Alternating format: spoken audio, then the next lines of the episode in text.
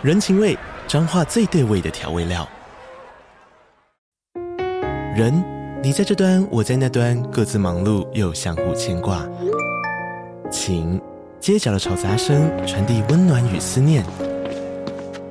味，是从每一个转角飘出的乡愁。这里是彰化县政府 Podcast 节目《彰化早咖》，我是主持人内克。从彰化大小事各具特色到旅游攻略，透过轻松有趣的访谈，带着大家走进最在地的早咖。准备好了吗？彰化的故事，我们说给你听。以上为彰化县政府广告。大家好，我是大头，City Boy 的使用说明书来喽。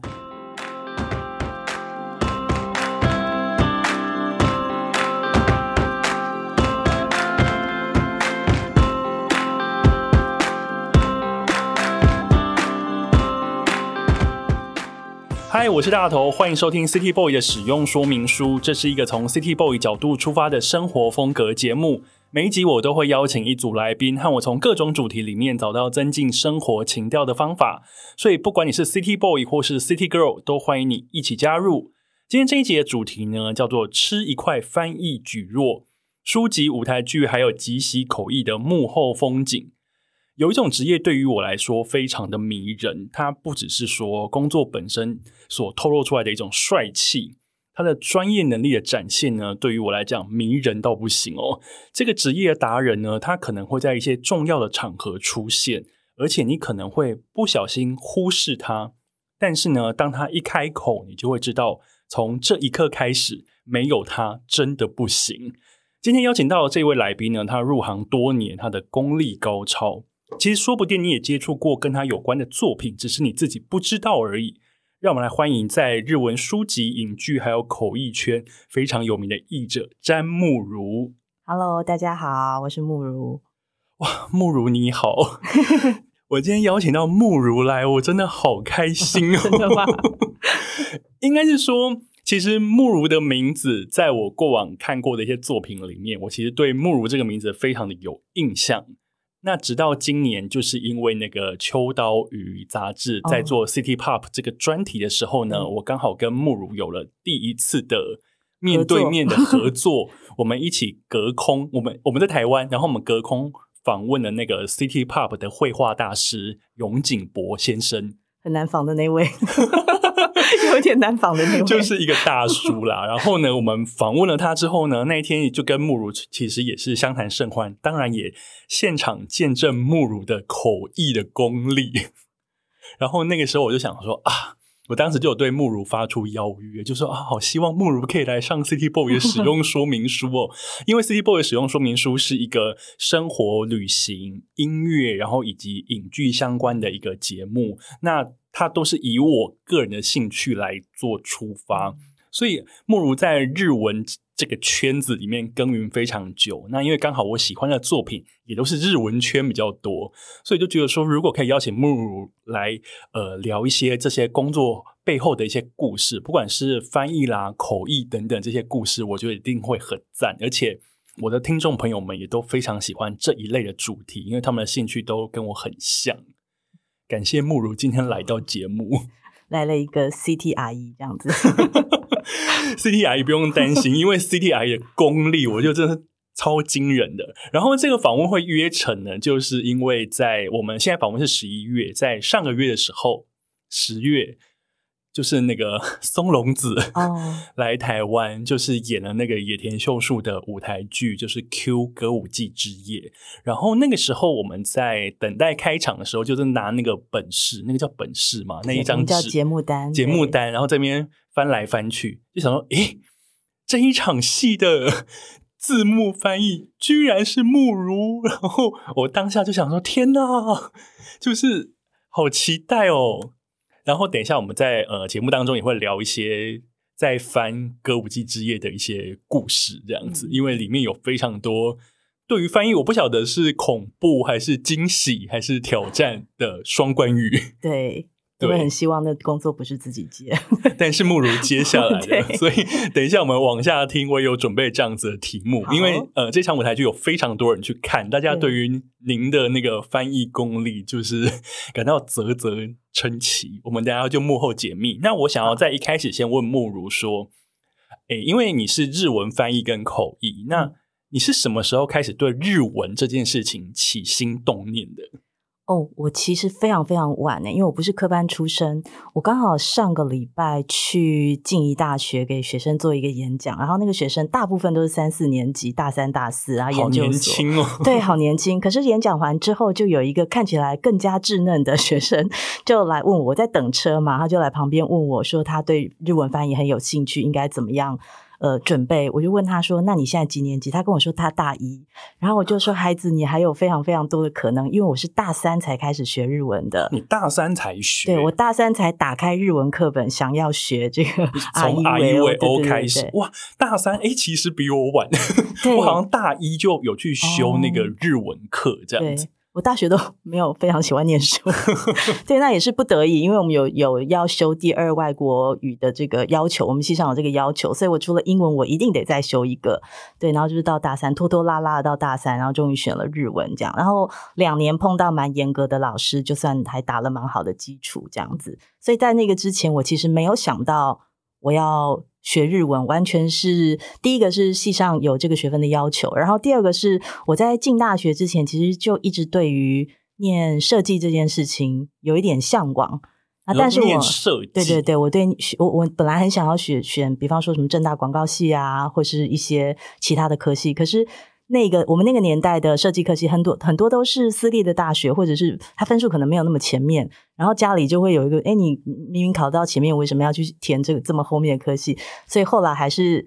呃，再加上我父亲，他给我一个观念，他说：“哎，其实如果你想要学设计，你可以，呃，可能外面有很多其他的机会，你可以学得到啊。那你好不容易可以念大学，是不是念一些外面也许房间的补习班啊，或者是其他的管道学不到的东西？我想想也觉得有道理，虽然我后来觉得是被他骗了，但是也觉得有一点道理。然后我就去学了一个，就是比较外面的确是学不到的历史系这样子，然后再用课余的时间自己去，那时候确实是有很多的课程可以上嘛。”然后接触一些自己喜欢的东西，然后后来选择第二外国语，选择日文。一方面是觉得说，哎，日本离我们这么近，然后我也还蛮喜欢日本的设计风格，说不定以后呃毕业之后有机会可以去日本念书之类的。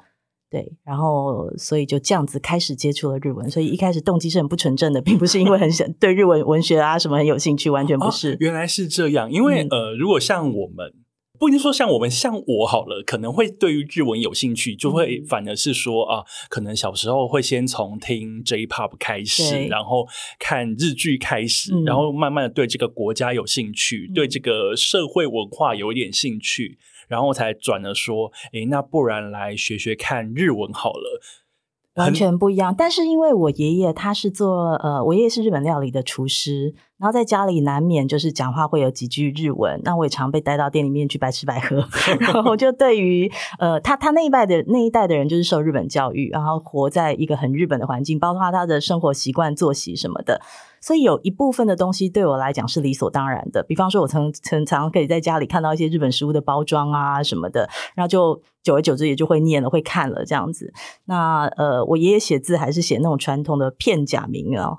全部都片假名，没有平没有平假名的。那他那个年代学日文是学那种的，对，所以不是说完全没有接触。可是我也从来没有想过，说我以后会以这个为生，然后我会真的很深入的去了解这个语言。那我开始会去看日剧，或者是呃听音乐什么。那个是我开始学日文之后，我才觉得说我好像应该要接触一些周围的东西，比较有助于我学习日文。然后也当然也是看着看着就觉得蛮有兴趣的。结果反而跟我们学日文的动机是完全倒过来，因为比方说现在。比方说，我现在呃看韩剧可能比较多，嗯、然后或者是说，我也多听了一些 K-pop，对，就想说，诶，那要不要来学点韩文这样子？就是对 就是这个呃起心动念的契机，还是都建立在这一件啊，因为有喜欢的事情，想要懂更多。但是很强大因为我有很多呃我的同业，就是也在做日文翻译或是口译的朋友，他们也是基于可能有些一开始是迷妹，或者是说很喜欢玩那个。游戏，因为那个时候玩电玩是没有中文化的，对，你就只能，比方说有人很喜欢玩那个什么 RPG，对对对，然后你就只能一大堆剧情，一大堆剧情跟一大堆对话，你就只能看日文，所以你日文就默默就变好了。对，然后我真的有一些很优秀的同业，他们就是从这个兴趣发展，然后到现在也是做的有声有色。了解，那你开始学日文，嗯、那个时候也只是学，但是你后来把这件事情当职业，因为你刚刚有提到，就是说，其实你一开始也没有想过要当职业，嗯、那你真的进入呃翻译跟口译的 timing 是什么时候？我觉得好像也我我也不像，像同样的我的同行有很多人是那种从小我立志要当口译，然后从小就觉得我将来一定要怎么样这样，但我同样也没有，我一开始呃，首先是在日本念书的时候，我零星做过一些打工。因为赚生活费嘛，然后呃就觉得嗯，我我听得懂，然后尤其是那时候呃有很多像什么礼品展那一类的，他们都会需要摊位上面有一个会中文会日文的人啊，帮台湾的厂商介绍东西给呃日本的这边的买主等等那一类的工作机会非常多，所以那个是我赚取零用钱一个很好的机会。对，那个时候去打工的时候就在现场，有点像当口译那种感觉。没错没错，对，那自己就只是觉得那那个之后并不觉得我有口译的专业，我只是单纯觉得嗯。他讲那东西我应该懂吧？因为那种礼品展上面就是一些设计商品，那跟我平常在学校学的东西是有关的。我觉得这我应该讲得来，这样就去了，然后就发现嗯，还应付得来。那后来回到台湾之后，我其实一开始是想要找跟设计相关的工作，因为我在日本念设计专门学校练了两年嘛。那回来之后，当然也会很希望可以延续下去，但是呃，也很遗憾的，那个时候台湾的设计产业没有像现在这么好。然后，因为我后来走的也比较不是呃设计师，其实就练念了两年设计的专业学校给我的体认就是我不适合走这一行，我不适合当设计师。哦，所以你那个时候你原本想说你要，比方说做平面设计、做包装设计这种设计。我我其实是学有点像是工业设计，什么生活杂货啊，就是做出产品的。对对对，我还是.我还是毕业了，我还是做出产品了。但是你再看看其他同学的东西的时候，你就会深深的呃体认到一点，我是用脑子在做东西，但是他们。是用他们的灵感在做东西，那是很不一样的哦。对，然后我觉得嗯，好，我不适合这样。可是你当下马上觉得你不适合。我在大概第二年的时候，我就这样的感觉，但是我还是就是那个课本身对我来讲还是很有意思的，我还是把它念完了。完对，我还是把它念完。然后因为我们学校呃专门学校他会请很多所谓的业师，就是业界的讲师进来。我现在有时候做一些跟设计相关的工作，我都会碰到我当年的老师，哇，就蛮有趣的。哎，那等于说，当时其实累积的东西，即便你后来没有往这条路走，但是当时学到的跟遇到的人，其实那些东西很珍贵，成为你的自己的收获。这个是跟自己的一些资料库。这是做口译这一行非常特别的，就是人家说你口译这行会需要哪一些知识啊？就是需要上天下海五花八门的知识。所以这一题就是我等一下要问的。对，对，上天下海真的是上天下海。所以你看，我大学虽然我呃主修的是历史，然后后来去日本念了一个设计，表面上看起来好像跟我现在在做的没有什么关系，可是其实每一个部分都有很大的帮助。那我后来进了回台湾进了贸易公司。那那个工作算是可以跟设计沾上一点边，因为等于就是我们要，我是我是日文业务，然后我要看客户的设计图。我们的客户是日本的，呃，一间现在应该还在吧，呃，那个。那叫什么东西我也忘记，呃，Comme Garçon 他们的有一些是日常日呃日常生活杂货的品牌，就是除了服装以外，他们有个杂货品牌。那那个是我们的客户，然后他们就会每一个月每一个月出图，因为他每一个月都很多新品。那我的工作就是要帮他看那个图，然后跟厂商沟通，想办法把这个东西做出来。然后客户会来打电话来，或者是人亲身会来开会，或者是我们有一些邮件的往来，这些拆解起来，其实就是在做翻译跟口译。哦，原来如此。所以其实你刚刚所说到的翻译跟口译这些在做的事情，其其实是被放在你的正职工作里面。对，对，那等于说这两件事情，翻译跟口译，就是你要来从事这个工作，你必须要具备的能力。虽然我挂的职称是日文业务，可是我除了少数的事情，我可能要请示一下我的上司。大部分的时间，我其实就是在帮他们做沟通嘛。然后我就是在做翻译跟口译。然后我是做了一阵子之后，我才发现到这件事情。然后我就开始试着去接一些外面的案子。零星的那些小小的翻译案啊，小小的口译案，后来就觉得可嗯可以了，我就自己辞了工作，因为后面后面接进来的东西可能已经比你本业还要忙了吧？呃，可能那时候还不至于，但是我有一个深深的感觉，嗯、就是我如果在公司里面，我必须要牺牲，因为有时间的限制嘛，我还是礼拜一到礼拜五要上班，那礼拜一到礼拜五如果有那我觉得很有趣的案子，我就不能接。对，我们公司是不太容易请假的一个公司，对，我都觉得很可惜。然后再加上，如果你一直待在公司里面的话，其实你做的翻译跟口译这个事情本身我喜欢，可是因为你的对象都是一样，我们公司的产品就是那些，所以等于说题材会受限。对对，那我想要再接触更多不一样的题材。莫如刚刚提到，就是说在公司一到五就是必须要做公司的工作，那自己有兴趣就是下班后，没错。那就其实跟我是一样的道理，所以我今年也成为自由工作者。哦，欢迎加入自由市场。因为你就会觉得啊，一到五上班还蛮好玩的，但是上班其实很累。没错，我也不讨厌那个工作。对，但是因为上班很累，其实会瓜分掉我们的心力，然后会累。对，对就是啊，没有力气了。然后我是公司之前比较有弹性，就是我的假还蛮多，因为比较资深，假就比较多，所以呃，请假其实主管不会有什么意见。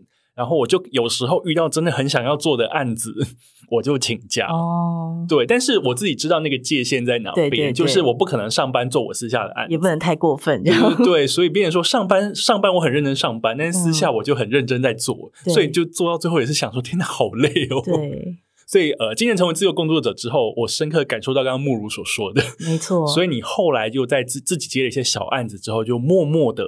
慢慢的进入了所谓的翻译圈、口译圈，对结案，对。一开始都还是透过翻译社比较多，因为自己没有门路嘛，嗯、也接触不到客户，嗯、对，所以都还是跟一些呃翻译公司啊配合比较多。然后我在看莫如的介绍，其实你在做口译这件事情，你触及的那个题材非常 很多。哎、欸，你有因为一开始我想说啊，莫如就是一个小说类的译者，嗯、我之前还不太认识你的名字的时候，想说啊，就是他可能有翻这一本，也有翻这一本，都翻一些很厉害的书，就是小说的译者。可是后来想说，哎，不对，慕如不太对劲，对你的口译，你有做商业，你有做科技，对还有你之前的本业就是设计，对。这些。这些横跨非常广的各种题材，你都可以做口译。我觉得这个其实啊，是嗯。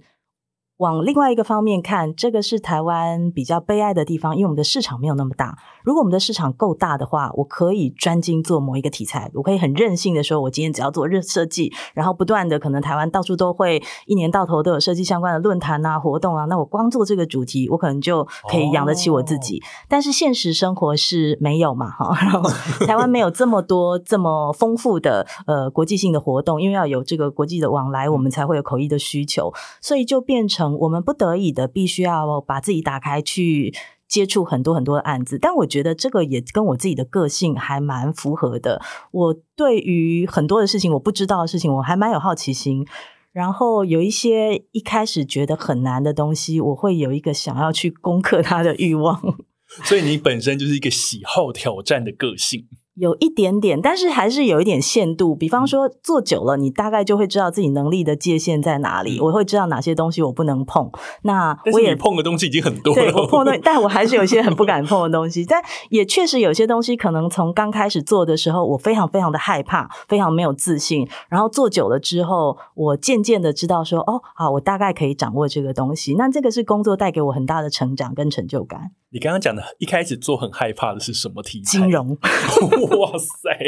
对，我有一个客户做十几十年，应该有了吧？十年以上。一开始前两三年，我每一次他每一年都有一场那个活动，这样我每一次做完，我跟我的 partner，因为我们做同步会议，两个人走出都不讲话，就是脸色都很难看。然后就我今天到底在讲什么？心很累吗？累，就是心很累，而且你会有一个。有时候，如果你今天做的很好，或者很顺的时候，你会有个成就感，然后会很嗨。但那个做完是没有，你就是 exhausted，你就觉得我我好烦好累，我今天做什么我都自己都不想听。呃，金融最难的是什么？数数字的概念，哦、就是说，其实我们做完那个呃，每客户都会很开心，要不然我们也不会做十几年嘛。是。客户都很开心，可是我们自己很不开心，因为我不知道我自己在说什么。我可以说出很多很多的指数，跟它上面说这个指数跟这指数有什么关系，所以产生了什么效应，但我完全不晓得我自己在讲什么。我就像是一个，对，我就像是一个介系词，帮大家把那些字粘在一起。但是我们讲完以后，你会发现下面每一个人都点头，都觉得嗯很有道理，啊，因为他们呃，你翻出来，他们其实在做那个行业的人，他们知道你在说什么，他们有背景嘛，所以他们知道。但是我我会觉得那个做的很虚。然后好不容易就是真的是做到了，应该有第五六年之后，我才稍微的踏实了那么一点点。但是我都还是要花很多很多的时间去去去准备，然后才能够很放心的去迎接。那真的，这每一次在做那个活动的前一两天，都会非常非常的。紧张，像呃，像这种金融外汇的啦，或者是医学的，都是我都要花提前空出很多时间来。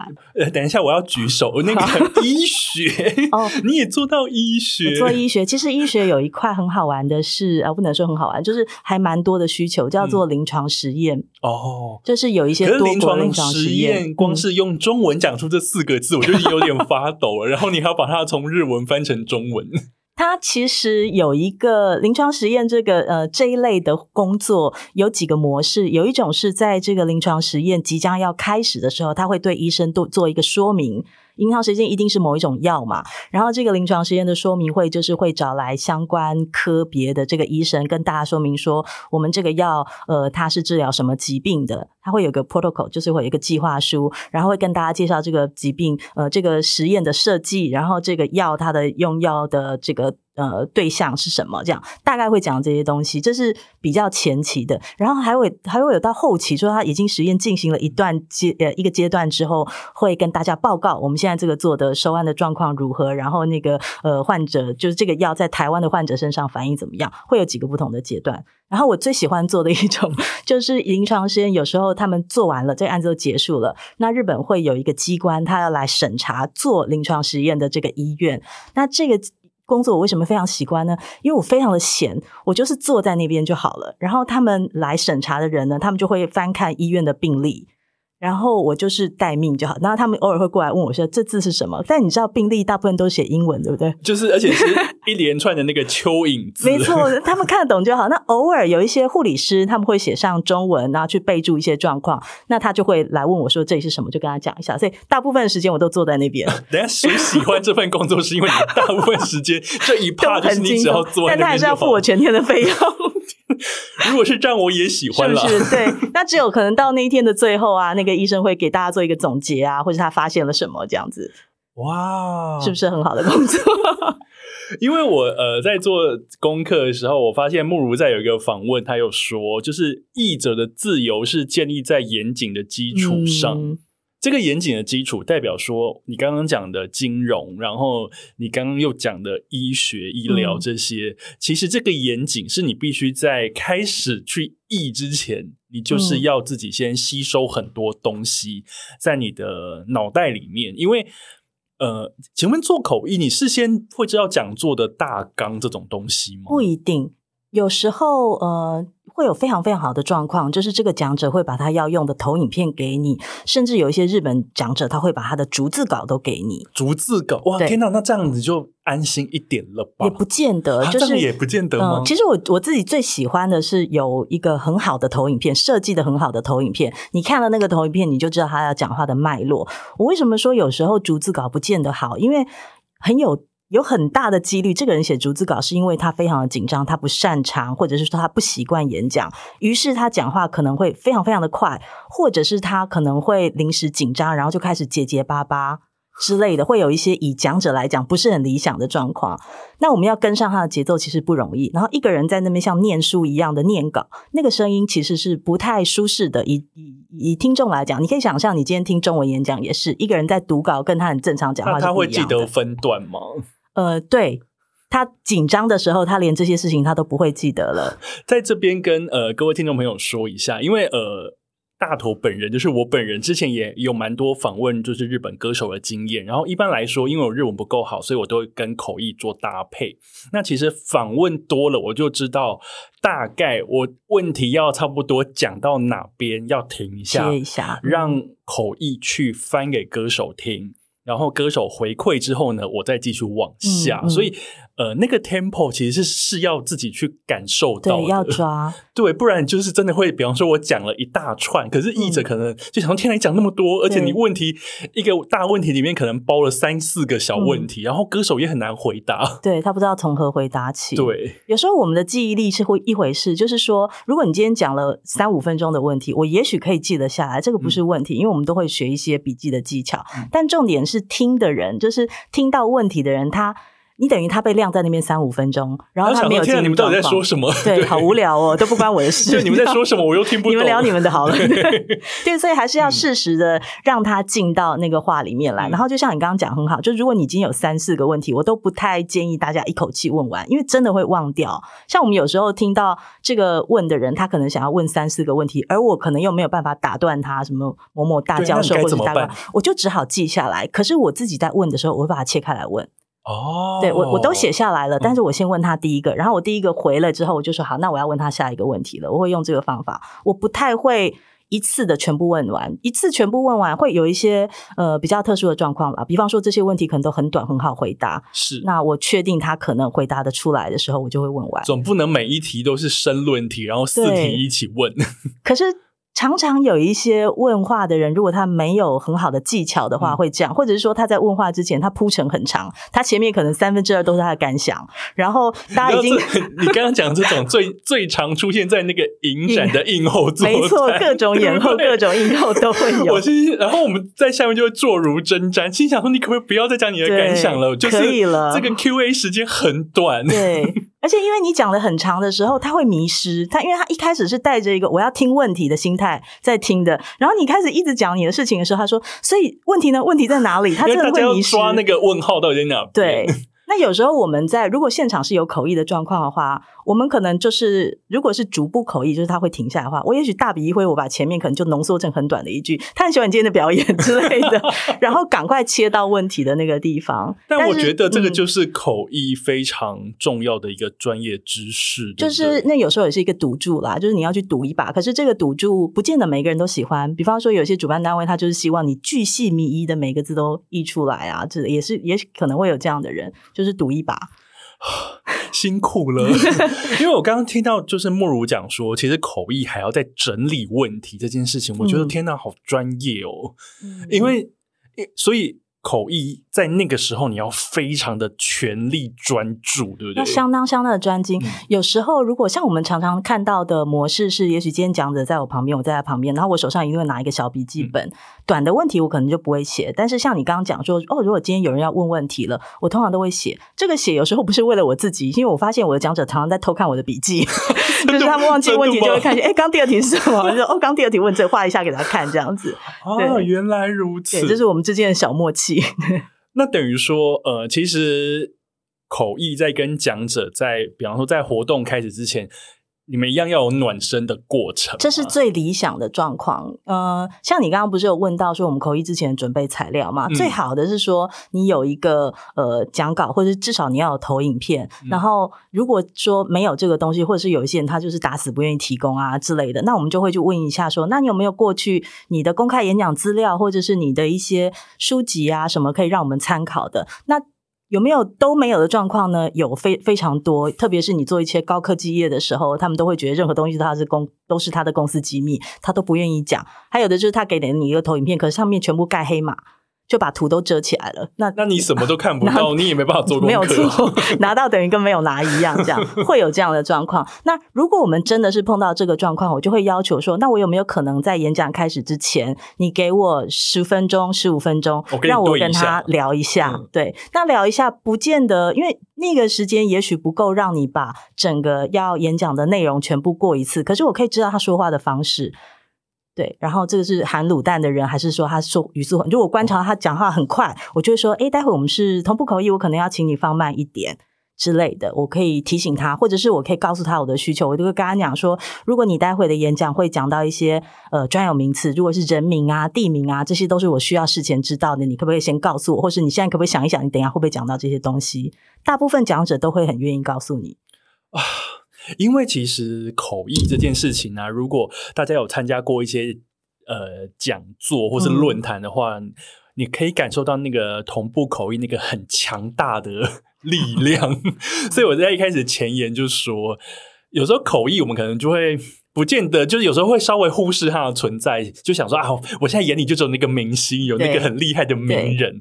可是当那个名人讲完话之后，我们就开始想说：天哪，口译要说了吗？他刚刚到底在说什么？快快快讲话这样，口译赶快讲，赶快告诉我们，刚刚怎么台上的人在已经在大笑了？对，为什么？为什么他们都在笑？这样对，对，所以呃，活动开始之后就知道说，口译这样子的状态，其实我们全场几百人就是等你一个人，嗯，告诉我们刚刚到底发生什么事情。所以你是一个很好的桥梁。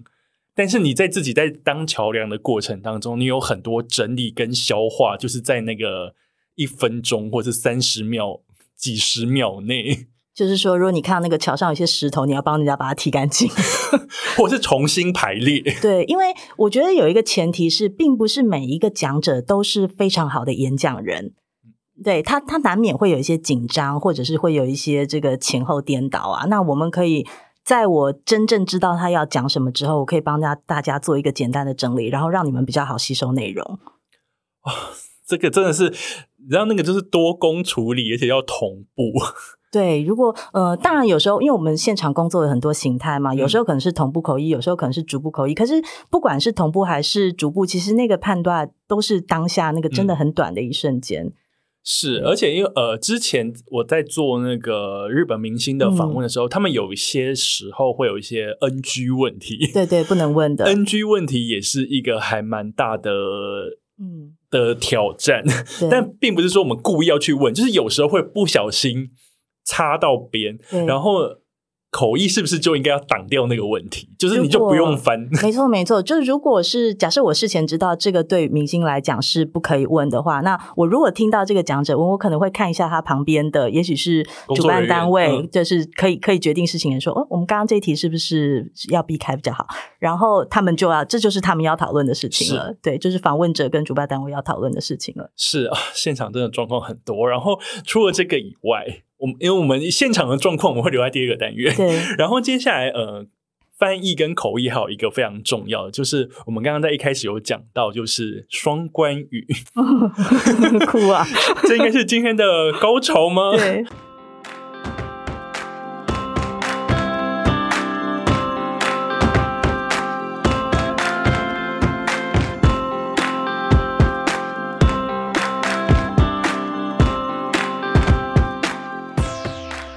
想到双关语的部分，是因为在看那个野田秀树的那个 Q 歌舞伎之夜的时候，对，呃，因为他是日本人来演舞台剧，对，想当然尔，日本人讲日文，我们在台下的百分之九十的观众可能一定听不太懂，嗯、而且他演的又是罗密欧与朱丽叶，而且是要把它演成日本的历史剧版本，所以其实有非常多很难的东西。然后我们在看字幕的时候，我们发现。字幕里面有非常非常多的双关语，那为什么我们看得懂双关语呢？是因为慕如在翻的时候，他把中文哭过了，他把中文，他把双关语用中文的方式呈现，嗯、所以中文已经是一个双关语的方式。但是想必他在日文的时候是有另外一种使用的方法，或是呈现的方法。但是这些双关语，他为什么会用？是因为有时候是有一些很有趣的梗，嗯，或是有一些他就是要逗你笑的笑点。对，那呃，我们在讲中文的人，我会知道，我们有时候自己在讲双关语，自己在那边呵呵笑，是因为我们听得懂，对，然后还同时知道那两个那两个词那两个字是各是什么意思，只是把它兜起来很好笑。对，那莫如要如何把日文的双关语变成中文的双关语呢？野田秀树导演的剧本，这是他非常非常大的一个特色，他很喜欢玩这种文字游戏。我在《歌舞伎之夜》这个作品之前翻过他另外一个作品，叫做《赤鬼》，是很久也很有名的一个作品。他从那个时期开始就用了相当多的双关语，在那个《赤鬼》当中，甚至有呃，我们说双关语是卡两个嘛，它不止哦，卡三个、卡四个，因为他我们知道日文里面有片假名外来语这个东西，他用那个外来语去。玩文字游戏，呃，一个外来语可能卡一个跟汉字有关的，然后再卡一个跟呃法文有关的，所以他转了三四次。就算你想到了一组，你也可以可能没有办法解决其他的两三组，但是那也是一个相当折磨人的过去。可是问题来了，我觉得翻呃舞台剧跟一般的呃文字翻译，如果是翻小说、推理小说，有一个很不一样的地方，就是即时性。这个东西他必须要在舞台上讲了，大家马上就要笑出来才可以啊，因为不能去解释，因为那个笑点是要同步的。对，就是我看到字幕我就要笑了。对，你一定要马上笑，这个是最难的地方。所以当时我在翻那个赤鬼的剧本的时候，其实我们做了两个处理。因为呃那时候委托我的呃这个单位呢，他们有告诉我说，之后我们会去出一个剧本集，那我就呃做了两个方法，呃在。舞台上演出的那个版本，我把一些笑话转换成呃，我们马上听就马上笑呃笑得出来的方法，比方说一些比较在地的一些谐音啊等等。但是在呃剧本集里面，我就让它维持它原本的意思，然后我们去加译注，因为我觉得它那个可能是当然将来大家可能要研究这个导演的文本的时候，呃会需要去拆解的部分。所以你在。舞台上面看到跟我在翻呃后来出成剧本集的这个地方会不很不一样。那在舞台上面，你要怎么样大家让大家马上笑出来？呃，我觉得有几个重点，就是你要去分析那个原文为什么好笑。所有的双关语先要去研究那个脉络，对，就是所有的双关语都有它好笑的原因，有的可能是因为它。呃，两个字明明发音一样，可是意思又完全的相反，所以这里很好笑。或者是他可能卡到跟某个人的名字一样，跟某个专有名词听起来很像，所以好笑等等。他会有些原因，然后你去把他的原因抓出来之后，再去想想看中文里面有没有类似的意思。那比方说，我处理的方法可能是，当我了解他这个原文的意思之后，我会抓几个关键字出来，然后再从这些关键字里面，你要去想很多的同义字，因为用同样的那一个字一定没有办法处理，所以你要。想很多，我的那个旁边就有一张纸是这样子一画，一直写。想到这个字以后，它有没有类似的音、接近的音？那这些音有没有什么词可以去卡的、可以去接的？就要这样想非常非常多组，然后最后这样子画画画画画，把它想出一个可能稍微接近一点的东西。天哪，听起来好难哦！在翻译《歌舞伎之夜》的时候，你有没有每天都在拔头发？因为它其实前后给了我。两个版本，我翻完第一个版本之后，第一个版本是二零一九年首演，然后我看着那个影带，还有当时的那个初稿那一版啊，然后我们翻出来了，然后翻出来也交稿了，但是我们都知道，我们双方都知道那是初稿，我当然也也有心理准备说一定会改，但是我没有想到改动的幅度这么大，就是等到今年呃开始演之后，在日本演，然后后来又去了伦敦，导演有了非常非常大，大概改了三分之一吧。什么？所以你有三分之一是做白宫的部分？是的，呃，当然它有一些是段落的很大的挪移，嗯、但可是我自己非常非常喜欢调整之后的这个版本。嗯、有一部分原因是他把一些讨厌的双关语删掉了。你想说我没有在想，谢天谢地，对对对，我宁可你删掉。没错，我反而觉得我那里处理的有点粗糙，还想说有时间我再慢慢想。哎、嗯，没想到导演删掉，那太好了，这样。然后还有一些其他地方，就是他把它变得更精简。嗯，对。那我就觉得，哎，这个改变是好的。对，然后也是，嗯，我觉得其中有很多的部分要感谢，就是台湾跟日本，我们都有汉字文化，所以我们可以在字上面去下功夫。然后还有一个部分是大家可能不会注意到，它其实跟双关语没有关系，但我觉得也很难翻的，就是一些呃长套句，比方说，我不晓得你还记不记得那个他那个太上法皇在帮他们证婚的时候，有念了一串字。那一串字啊，前面两句正常的就是，呃，在我把它翻成中文就是什么呃什么。鸾凤和鸣什么什么，当然他日文不是那样子，嗯、但是他原本的意思就是在一个婚礼开场的时候，他要念的祝福词，所以我就用了一个我们中文里面会用的祝福词，然后比较老派一点的字来处理。但是呢，他前面两句讲了这祝福词之后，他第三句他开始乱讲，就是什么阿门，然后后面后面变成什么坦坦面之类，变成 哎怎么会讲到面了呢？可是我们这时候我刚刚讲到，我们要知道他为什么好笑嘛？我为了要拆解这一句为什么好笑，前面是阿面，对，然后变成担担面。塔那个塔那个面，对对对啊，什么拉面、烫面，什么给基嘎拉烫烫面之类的，就变成这样。我就很认真的写了一封信问日方说：“请问这一句在处理的时候，是不是一定要跟食物有关系？” 因为你想说这个脉络是不是？我想要对我想要了解他这一句的笑点，想要放在哪里？是单纯的是这个发音对了就好，还是一定要跟食物有关才可以呢？哎，这很细腻哎，就是才会对到他那个，才才有那个等效的效果这样子。然后他就不。置可否，那意思大家说，嗯，呃，也没有关系，但如果能够有的话，也可以这样。天哪，好 暧昧哦！不愧是日本人。对，但我反正我后来就，我后来就是我弄了一个城门城门鸡蛋糕 就好，我还是给了你一个食物。哇，所以等于说，呃，你在遇到双关语的时候，你还有很多需要思考的，因为有些你刚刚写信回日本去问的，有点像是你要去问创作者在想这个梗的时候，是不是除了双关以外，你还有别的藏在里面？呃、我我不知道你们记不记得，就是那个呃。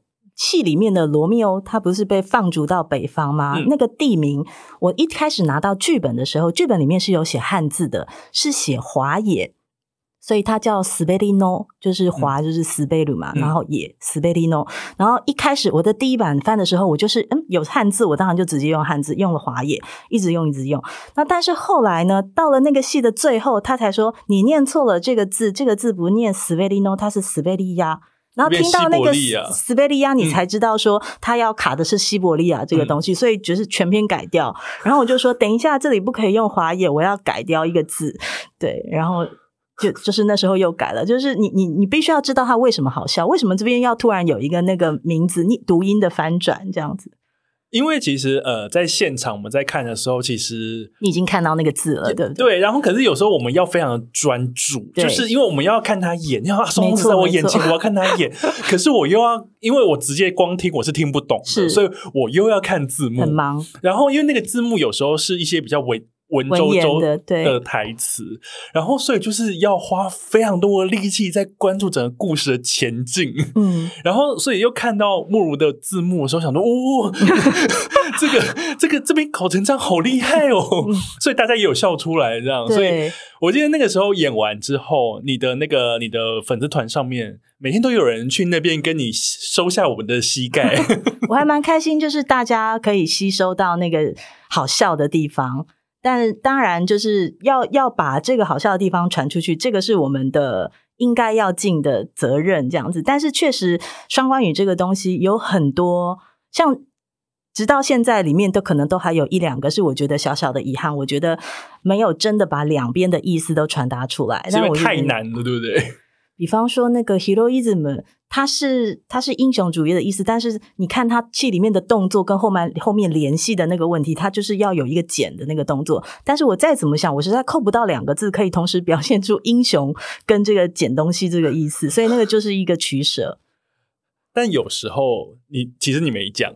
大家真的也不知道，是、嗯、就过了，对对，他真的就过了，就是自己过不去。对，OK，希望他有有朝一日再寻回来台湾啦，因为这应该是算近几年台湾大家最风靡的制作，对。对对，对，而且他在几天内几万张门票迅速卖光那样。像以往日本的制作来台湾也不会演这么多场，嗯、通常可能就是三天四场，嗯、然后这一次有那个六天八场，其实算是非常非常多。而且我还记得我看完第一，我看完一个五场之后，想说天哪，他们两个小时之后又要再演一次，真的，那体力很惊人。我就想说怎么可能？嗯，然后可是就觉得哇，这个演员们真的都非常的专业。对，竟然有办法演完一个三个小时的剧之后，两个小时之后再演一次。对，我觉得他，而且你想想看，他们这样整整个是六十九场，是一直不间断，在日本是 long run，每天都要这样子，真的非常厉害。但是。这一次等于说，呃，对于台湾的影迷来说是一个非常好的机会，嗯、不仅不仅是亲至大师的作品，对，同时还有看到我们平常在日剧里面才看得到的真人真人，而且我还买比较前面，我出来就一直跟我朋友说，我眼前的松隆子这么大一尊，还要比出那个大多大一尊的那个，对，然后还有那个广濑叔叔这么大一尊，好开心啊！对，是一个非常好的立体的，对，然后是一个非常好的一个观影的经验，同时又看到这么。好的作品，以及看到慕如这么 拔头发 翻译出来的东西，嗯、那当然，呃，双关语对于译者来说，应该是一个超大的挑战吧？会是对，因为你不见得每一次都运气那么好，可以找到对应的字。嗯、了解。那除了双关语这件事情以外，其实呃，关于字幕的翻译这件事情，嗯、在台湾其实呃，近年来可能大家偶尔也会讨论到一些作品它被超译。嗯，对，那。呃，慕如怎么看超译的这个状况？我觉得我的一个最大的指导原则就是业主想要怎么做。就是如果今天业主给你的指令，或者是说他的期待是希望你超过这个原文，然后呃给我们多一点你的判断，或者是说给我们多一点你自己的味道的话，那其实没有什么不可以。但是如果说你接到的呃任务，我是一个翻译。说老实话，我要去做超乎这个文本原本的东西，我自己会有点怕怕的。我自己稍微要去做一些比较稍微跳一点的判断的时候，我都会想要跟我的业主确认一下，这是不是你要的东西？因为那毕竟不是我的作品，我觉得。就是你不能把它当成是你的，因为你算是中间的一个桥梁。嗯嗯、它呃不避免的一定会有一些我的色彩在里面，嗯、可是我不能够刻意的去做这件事情。呃。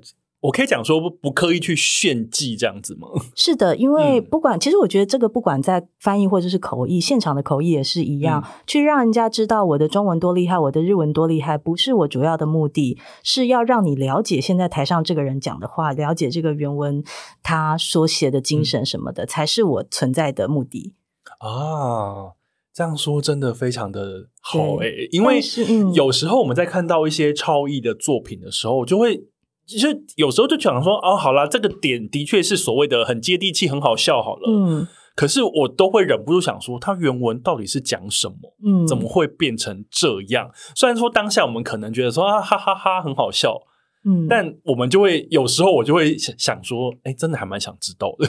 对，但这个很多时候他的判断必须是在业主身上。嗯、比方说，呃，假设今天是电影的字幕好了，那片商他们可能会有自己的考量，他想要让它。变得再怎么样怎么样一点，嗯、但在我来看，那不是我分内的工作。我把这个文本原本应该是什么样给你们，如果你们想要再怎么修，我尊重你们的判断，但是我还是依然不觉得那是我应该要做的事情。我觉得我们会有一个可能，我们都已经很习惯做文字的处理，看到什么出来什么，那个是对我来讲是一个很直觉的处理。反而是如果你今天要求我说，哎，我今天希望你可以超译，我还会迟疑一下，我到底要怎么样才能？而且要超要超到哪里？对，要超到哪里去？对，对那个因为超译其实呃有一些好笑的梗，我觉得可以。但是如果你要多，那要多到哪边？那这个斟酌是你要自己斟酌，还是你还是一样要翻出来之后再去跟业主做讨论？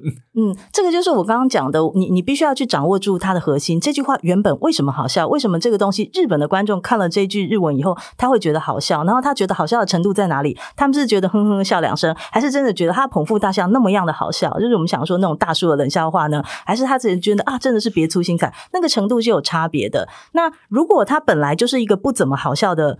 就是那种冷笑话的话，我尽量希望我翻出来也是那样不怎么好笑的冷笑话。就是、哦 okay、虽然我可能可以让它变得更好笑，但它本来就没有这么好笑啊。比方说，它的笑点可能只有五分，你就不能翻到八分。这是理想的状况，是我我觉得是这个样子。哇，就像有时候我们在翻书啊，我就说白话一点，我们有时候翻书也不是样样都是经典嘛，总是有一些不这么好的作品。可是。那我我其实不能够帮他脱胎换骨啊，他是怎么样，他就会是怎么样。对，你不能帮他重写一本。是的，OK 啊，这个超译的解释我还蛮喜欢的，取决于业主。好，那我们呃口译跟翻译聊到这边，那这边我想要问慕如，因为。学语言这件事情，在台湾学语言算是一个，我能说它是显学吗？嗯，大家其实从小就会被赋予说啊，你要去学英文是基本嘛，然后你什么多一要考几分什么的，嗯，然后呢，长大一点，比方说像我这种，比方说喜欢 J-Pop 看日剧的人，就觉得说啊，那我来学日文好了，嗯、或者我去念日文系，然后现在又有韩文这样子。那如果比方说他们真的对语言很有兴趣，然后对这个行业也很有兴趣，呃，起心动念就想说，诶，那我是不是也有机会可以靠翻译或是口译为生，嗯、当成一个未来的志向？那以你呃在这个业界出道这么多年，你会有什么样子的建议跟忠告？我觉得，首先在现在的时代里面，要学语言这件事情啊，呃，门槛已经变得比较低。然后，因为你有很多很多的道具，很多的管道。你看，我们小时候没有这么多串流的内容可以看，可能那个卫日剧只有卫视中文台之类的，有时候还是国新卫视，还是配音版，有没有？还听不到原音。中文就想说什么意思？或是台语之类的。对，对，所以我们以前跟现在跟以前比起来，其实学语言的资源非常多。如果你要像哦，我现在学了一个英文，学了一个日文，我希望我可以常常接触到一些。音乐啦，或者是日剧啊、美剧啊，来加强我的听力什么的。你有非常非常好的呃管道以及道具，那所以说我们已经不太用担心有没有好的材料，有没有好的教学这些事情。坊间有很多很棒的这个补习班或者是教学的这个设施，但是最重要的是，呃，你自己为什么想要做这件事情？像我们刚刚一开头聊的，很多人他是因为呃迷上了可能以前日本的偶像啊，迷上了动漫，所以他开始非常认真的学。呃，我觉得这是一件好事，就是因为你有一个相当强烈的动机。那如果你喜欢做翻译跟口译这件事情的话，你开始觉得你对这件事情可能有一点点兴趣，我也蛮建议大家去锁定一两个你自己特别有兴趣或者是你擅长的领域。呃，我随便讲哦，假设说你可能是学经济的，好了，你觉得诶跟经济有关的题材，我听起来我觉得不陌生。其实只要你听起来觉得不陌生，你都看得懂，你就已经跟其他的人相比，你在这方面是有优势的。我们每一次像呃，我刚刚讲说，我一开始很怕做那些金融啊什么那一类的案子，我都会很羡慕以前可能学过经济学啦，或者是说对金融比较有概念的人，因为我就想，我会猜想他们看同样的资料可能比我还懂，他们只是不懂得怎么把它讲出来变成日文而已。可是他们在这方面的认知一定比我还深，所以说你有任何一点点的专业设呃专业的知识，对你来讲都是很大的优势，然后你要好好的把握这是这个优势。呃，举个例子来讲，你现在可能是在学校里面学农业的，好了，但是你对日文、对英文很有兴趣，你想要当口译员，这都是完全有可能的。你看，我大三才开始学日文，对你，你可以去做这件事情，然后，但是你可以同时把你现在正在学的那个东西顾好，让。将来可能你就成为呃口译界里面农业专家，所有农业案子会找你之类的，或者是至少你在碰到所有类似的案子，你的准备的速度可以比别人快很多。就是去寻找一两样你自己特别呃喜欢的领域，也许一开始你并不擅长，但你喜欢嘛，你只要喜欢，你就有机会把它做得好，然后去慢慢慢慢的。加强它，然后慢慢慢的累积相关的知识。就算你现在一两年、三五年你看不到结果，可是只只要你做的够长久，这些累积一定都会成型，一定都会带给你帮助。哇，这个超级重要的就是，呃，口译跟翻译并不是只是单纯说啊，我日文很好，嗯，日文很好是后来加上去的，是你本身的那个打底，你要打在一个。专业领域上面，因为呃，其实翻译真的是世世界非常的大，嗯，那个语言的转译只是中间的一个部分，就是你有打底之后，你遇到这些事情。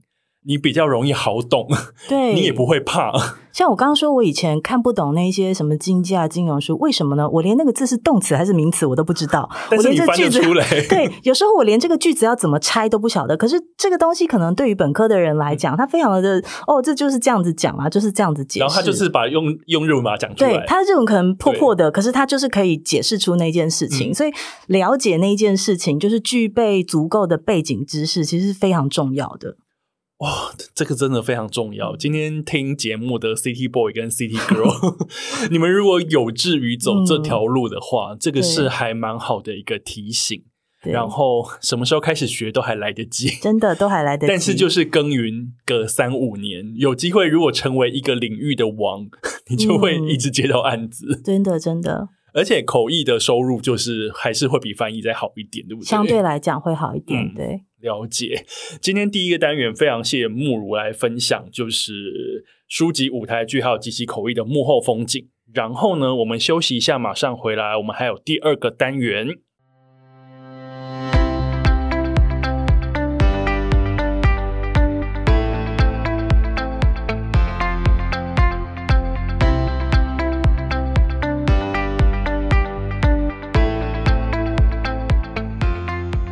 欢迎回来，City Boy 的使用说明书，我是大头。今天我们的主题呢，叫做“吃一块翻译举弱”，书籍、舞台剧还有即席口译的幕后风景。我们今天邀请来的呢是译者詹慕如。Hello，大家好。慕如前半段呢，跟我们分享了非常多他个人的工作心法。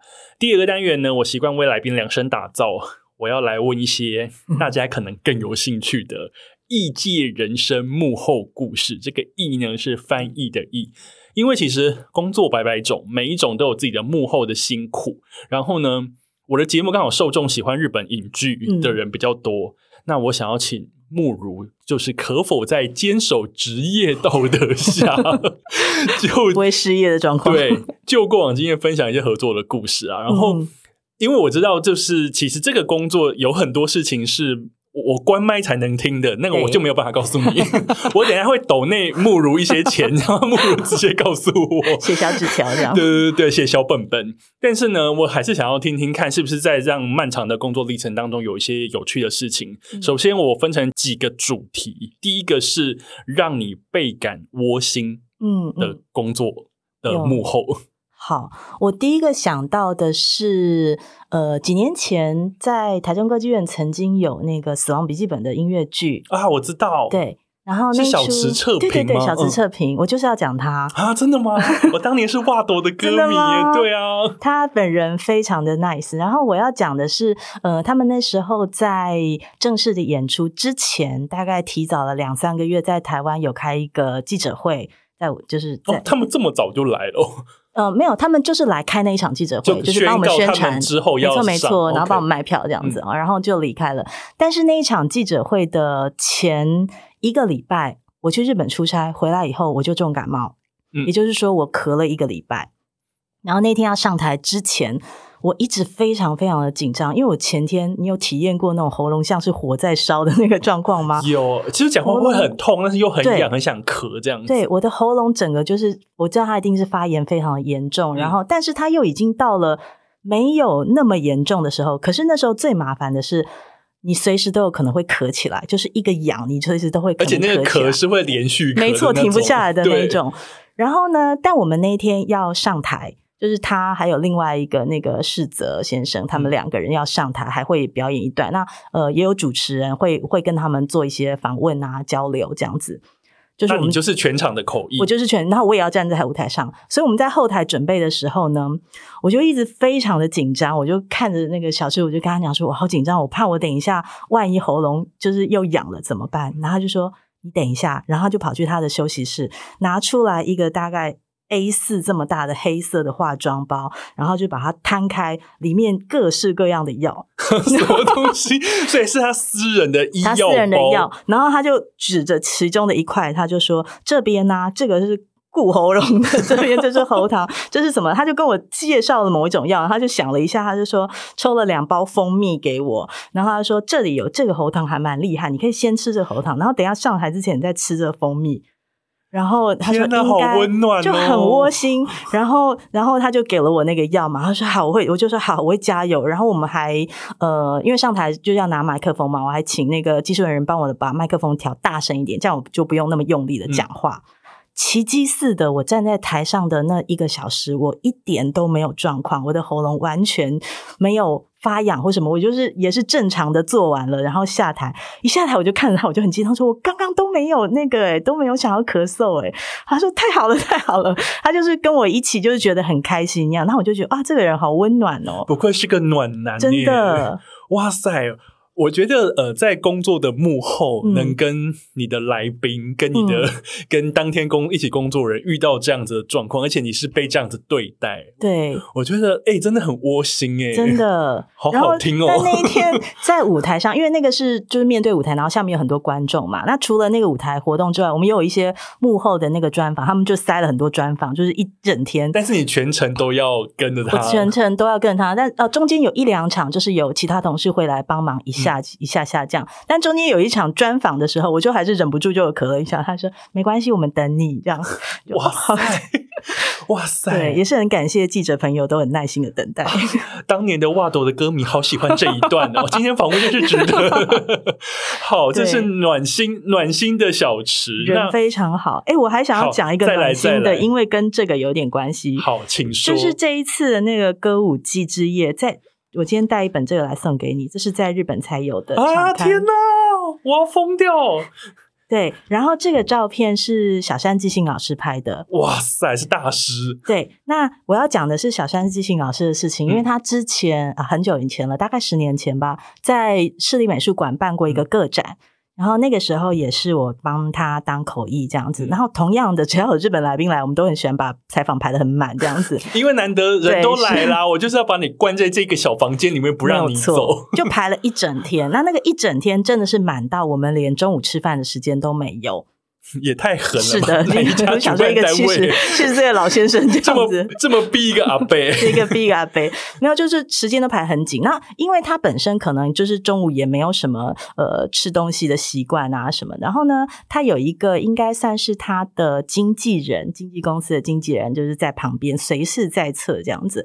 后来到了中间，就是差不多那种十一点半快要十二点的时候，呃，就是他的经纪人就是交代了一下，所以呢，他们就去准备了一杯果汁跟一个三明治放在小山老师的旁边，这样子就是我当时本来没有特别想到什么，就哦，就是给他怕他肚子饿这样子。然后那经纪人自己也拿了一份，可是就我就坐在小山老师的对面嘛，然后小山老师就愣了一下，然后就说：“为什么他没有？”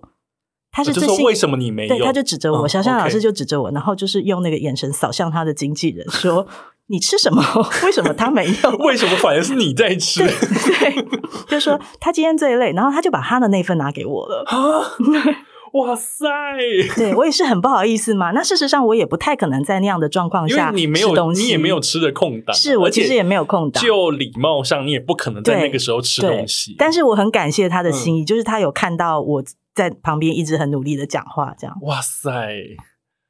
我觉得这种小小的细节，其实是展现所谓的大师风范。真的，等于说他其实，在顾好自己的时候，他其实有看到旁边，看到旁边的人，旁边的人，而且觉得他应该跟你应该跟他享受一样的东西才对，对，因为你们两个是一起在工作。对，好感人哦，是不是很贴心？对，这种事情好像就是真的可以记一辈子了。对对对，就小一小小一件事情，但就是啊，好好好窝心。好窝心哦！天，今 今天我们第一个问题就是窝心窝心的瞬间，你就听到两个故事。那有第二个就是直到现在还记得的美好互动。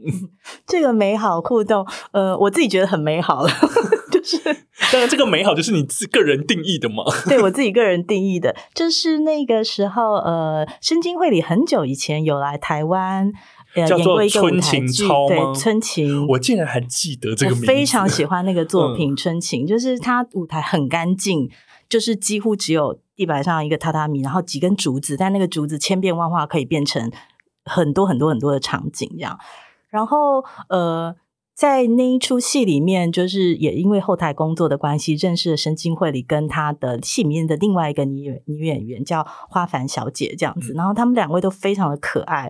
然后申京会里小姐可爱的地方是，她其实是一个食量还蛮大的小姐，虽然她长得她看起来不像，对，她看起来不像，可是她非常非常的喜欢美食。她、嗯、的经纪人，我跟她的经纪人有非常非常多的互动，都是因为我们要不断的去帮她买食物。什么？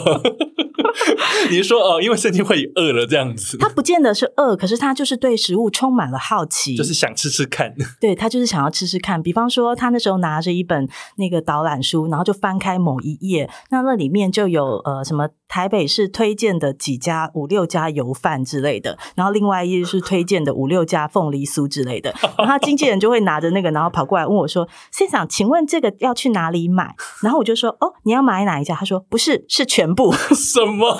于是我就跟他的经纪人 坐着计程车，我要先规划好那个路线，要去怎么样的那个路线，可以把所有的凤梨酥都买回来，这样子。等一下，他是他是来台湾演舞台剧的，不是吗？他不是来拍外景那个美食节目的吧？对，但是他就会一个人在他的休息室，然后默默默默的吃那些东西，然后六种都吃完以后，他会选出一个他最喜欢的，然后他就会对他就会买那个带回去当他的伴手礼。哇塞！对，所以那个时候光是采买你就我觉得好愉快，而且每一天跑这样，因为他有很多的行程，比方说、嗯、呃那时候主办单位会有一些就是餐叙啊，什、嗯、么就是他们大人才能参加的那种，然后我就会跟这个时候我就会跟他的经纪人，我们两个我就会带他，哎，我们去逛夜市啊，干嘛的，然后你就会看见他就会传讯息给他的经纪人说，你们在吃什么？就是会很羡慕我们小姐在那工作场合觉得无聊了。对对对，他就说：“我觉得我这边快吃完，我可以去跟你们会合。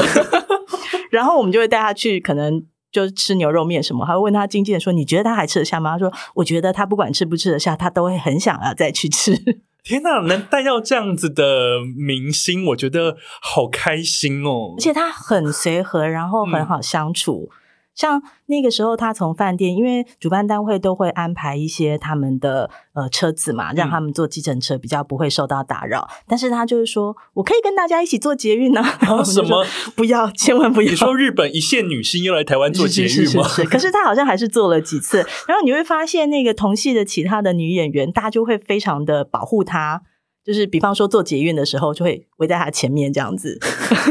就很可爱，有那个姐妹情，有没有？但其实老实说啦，如果我今天在台北的捷运上看到深金惠里，不会相信自己吧？我，我就觉得啊，这个应该是长得很像他的日本人吧？对对对，他就都没有要呃戴口罩，戴什么他都没有，他就是。一般的就是这样出来，无防备的就这样出现，完全无防备。甚至有一天，他问我们说：“你们要去饶河街夜市，那我可以跟你们去。”我就说：“你知道饶河街夜市有很多你的卡带在那边吗？你的 DVD？” 你说：“你说豆本 DVD？” 对对对对对对。他说：“大家应该不认得我吧？不，大家都认得你。而且饶河街也很可能很多日本人，是是，对哇。”天呐，好有趣哦！可是他就是很随和、很可爱。希望他有空再来台湾，对，再吃吃喝喝。他有空再来，因为其实一般日本人来，顶多我觉得了不起，小笼包送到后台，或是鼎泰丰包厢。他是真的很 deep 的想要了解台湾的美食，这样。油饭六家，对油饭、凤梨酥哦，还有咸豆浆之类的，就是他对这些道地台的，他敢，他敢，而且他非常的喜欢，连我都不敢，我也没有很喜欢，但是他就是什么都是。好有趣哦！啊，不见得样样都喜欢的，可是他就是会表现出很高的兴趣，你就会觉得在旁边看了也觉得，嗯，好好好有趣。就是如果是我带他，我一定会尽力满足他，他想要买什么都买给你，他想要什么我都去买。对对啊，好好听的故事，好，这个很符合美好的美好，在我心里很美好。我听起来，我就相信现在正在听节目的人也非常美好。对。但是美好的相反，嗯、就是有令你冒汗、状况百出的工作现场。会有一个比较近的例子是这个。名字我就不说了，但是它是一个公开，这个、不，不美、嗯、不美好，我们就是马赛克。对对，不美好，我们其实也没有那么的不很不美好啦。但是呃，它是一个公开的记者会，那我们也是上台之前都会先 re 稿嘛。然后你你当时是口译，对，我当时是口译，所以也有主持人，我们就会讲好说，等一下先讲这个，然后讲这个，讲这个都讲，好好好，没问题，没问题。嗯就一上台之后呢，不知道为什么他一口气爆冲，把比方说我们安排了五个，好了哈，一到五他全部都讲了。什么？你说自己讲？对，他就自己把所有，本来我们可能会。主持人丢对一个一个，然后中间还穿插，他没有，他就一到五全部都讲完了，然后我就站在斜后方看到那个主持人，我觉得主持人心里应该也在冒汗吧，就是这该怎么办？对，那该怎么办？所以后来就是主持人可能，但主持人当下他也是会有一些临场反应，他就塞了一些话啊，然后或者是说在临时的丢出一些问题，总不能让后面就这样空了嘛？对，但你还是如果不知道人，可能就会觉得这流程怎么安排的这么奇怪？殊不知我们是被他，你是说被被艺人？被艺人带着走，对，被艺人给阴了。可是那他为什么会这样子？你们后来有 check 过这件事吗？太紧张。后来我们就没来问他，但我觉得是紧张，嗯、或者是说可能有点脑筋就是没有那么对，就是一时觉得 哦，我想把我记得全部都讲出来。好有趣！我记得之前我在访问一位歌手的时候，因为他们事前因为这种访问都要审题目的嘛，对对对，所以他其实已经知道题目是什么了。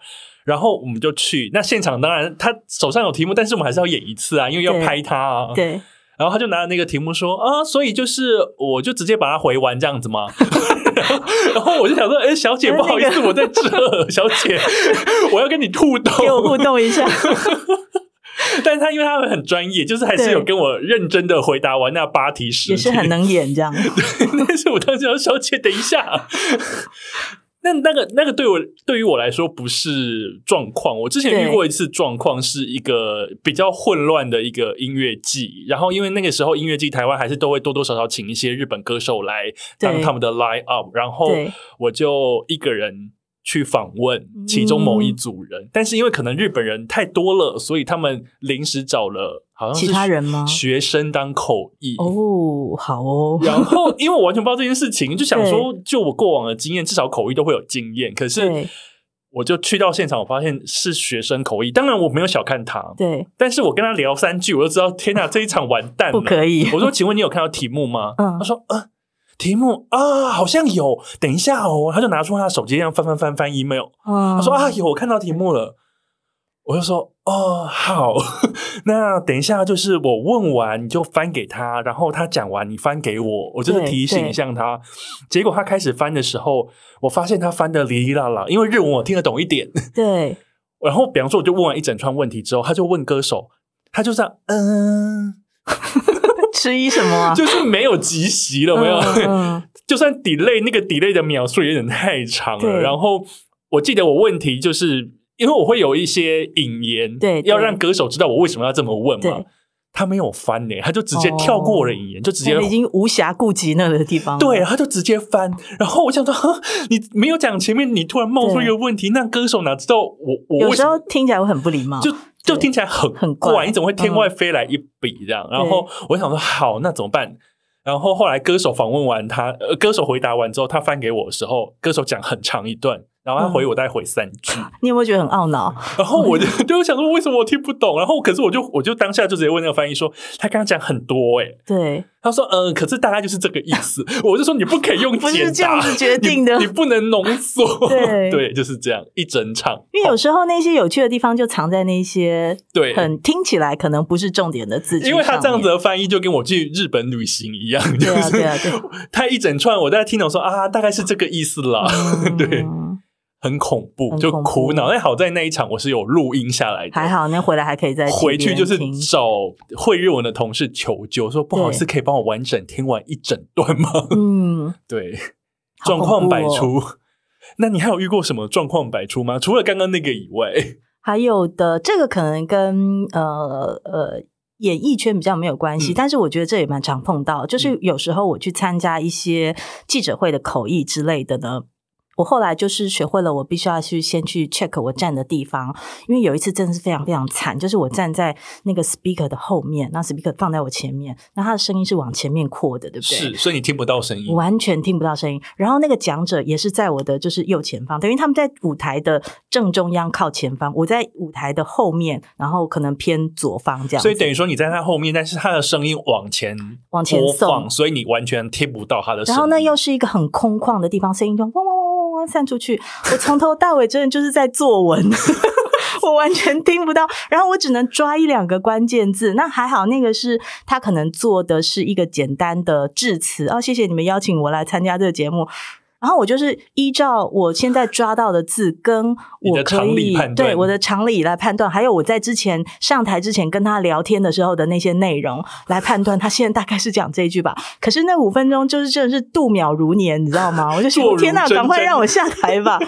然后后来，但那就是一次非常非常好的教训。我后来每一次我都会问说，如果是要上台的工作，我就会问说，我站的位置是在哪里？你可不可以麦克风声音给我听一下。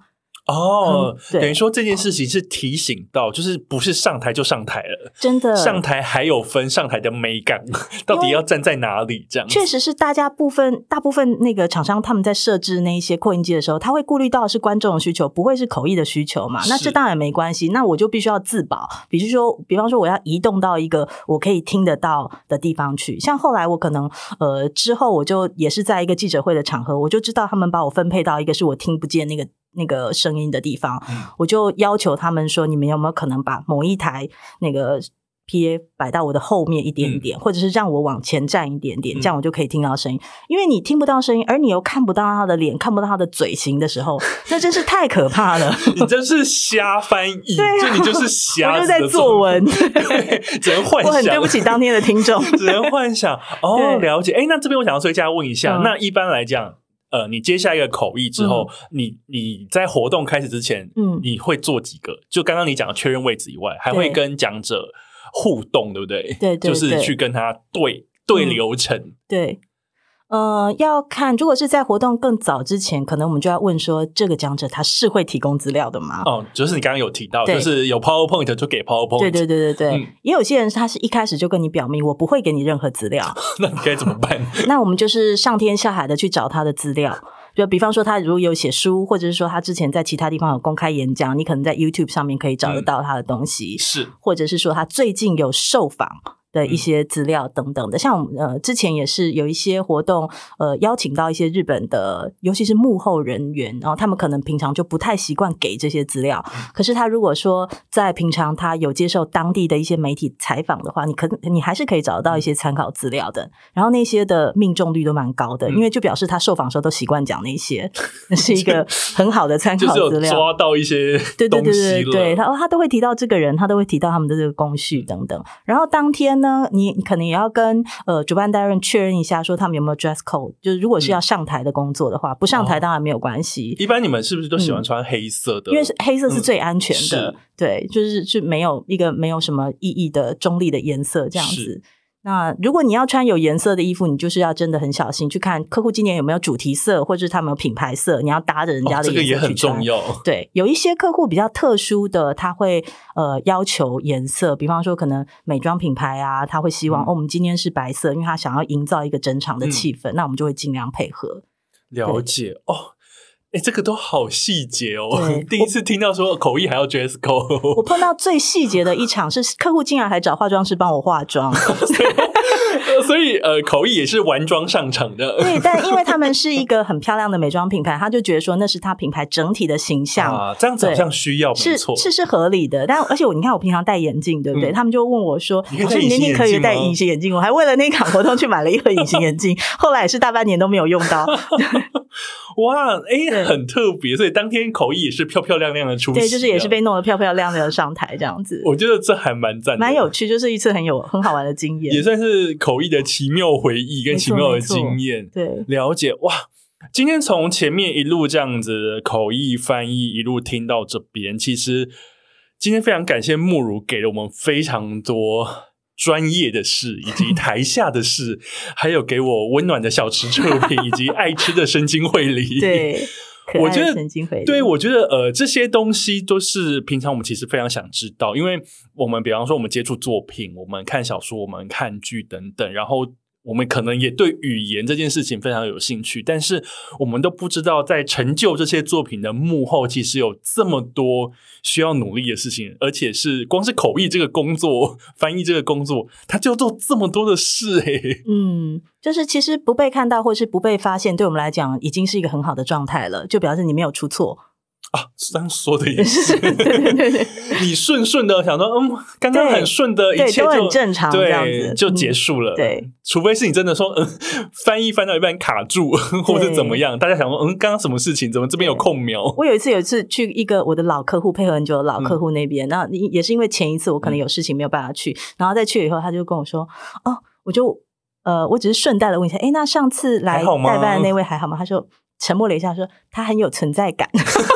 意思就是我们必须一直意识到它的存在。天哪，这句话听起来好恐怖，我觉得听起来很酸呐、啊。想说你被业主这样讲，对啊，就是对上次他说哦，上次那位嗯很有存在，我们一直必须要停下来，就是怎样怎样。我说 OK 好，他说我们现在知道你的就没有存在感有多么的重要。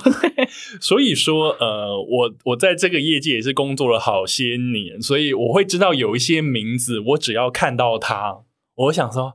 好了，这一场稳了，安心 对对，因为我觉得其实这种安心感非常重要。对，因为我也希望我可以带给别人这种安心感。比方说，说不定口译看到我说啊，这场是大头房，那 OK，哦，他一定会做好很好的准备。对，或者是说我看到说啊，原来口译是这个人，好，那我就是比较放心。因为有时候你在那个我们在访问日本艺人的现场，其实还蛮，我不能讲说他是一个肃杀，嗯，但是就是全部人都很专注、紧绷，然后。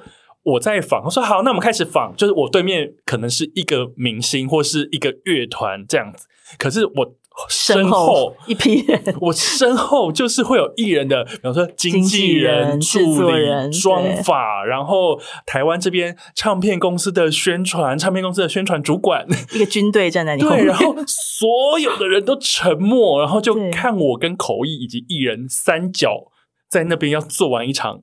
半个小时访问，然后通常第一个问题我都会忍不住不小心有点飘掉，因为那个飘是想说天哪，我好紧张，因为全部人都沉默啊，就全部都在看我们的那种感觉。然后艺人有时候第一题回答了，他也是会有一点还不在状况，对，我们两个人都在暖机，对对，所以我觉得那个现场口译就非常重要，嗯、因为口译你得很如实平稳的去翻译，有时候还要扮演一个就是让他放心的角色。让我们也放心。对对对，我常常有时候是，如果是那种公差要上台的，然后我发现讲者很紧张的时候，我都会跟他们说：“你不用紧张，他们又听不懂你讲的话，他们听的是我的声音。”然后他们就会稍微好一点。我后来是这样告诉我自己的，嗯、因为我就会想说，反正口译手上有我的题目，那个题目是审过了。对，我如果第一题我用中文念的有点抖。没有关系，他也是要念日文的，反正他也是念日文给他听。没错，就是这样。我只要有说话就好。真的，真的。好，今天我的那个业界小秘密都让大家知道了。但是我觉得那样的信任感很好。那也谢谢莫如在跟我合作的时候，给予我非常大的一个信任感跟安心感，所以我们才有今天这一集的 City Boy 的使用说明书。谢谢莫如今天来这边的分享。不会，谢谢大家。那，我们下次有机会再合作，哦、谢谢，拜拜，拜拜。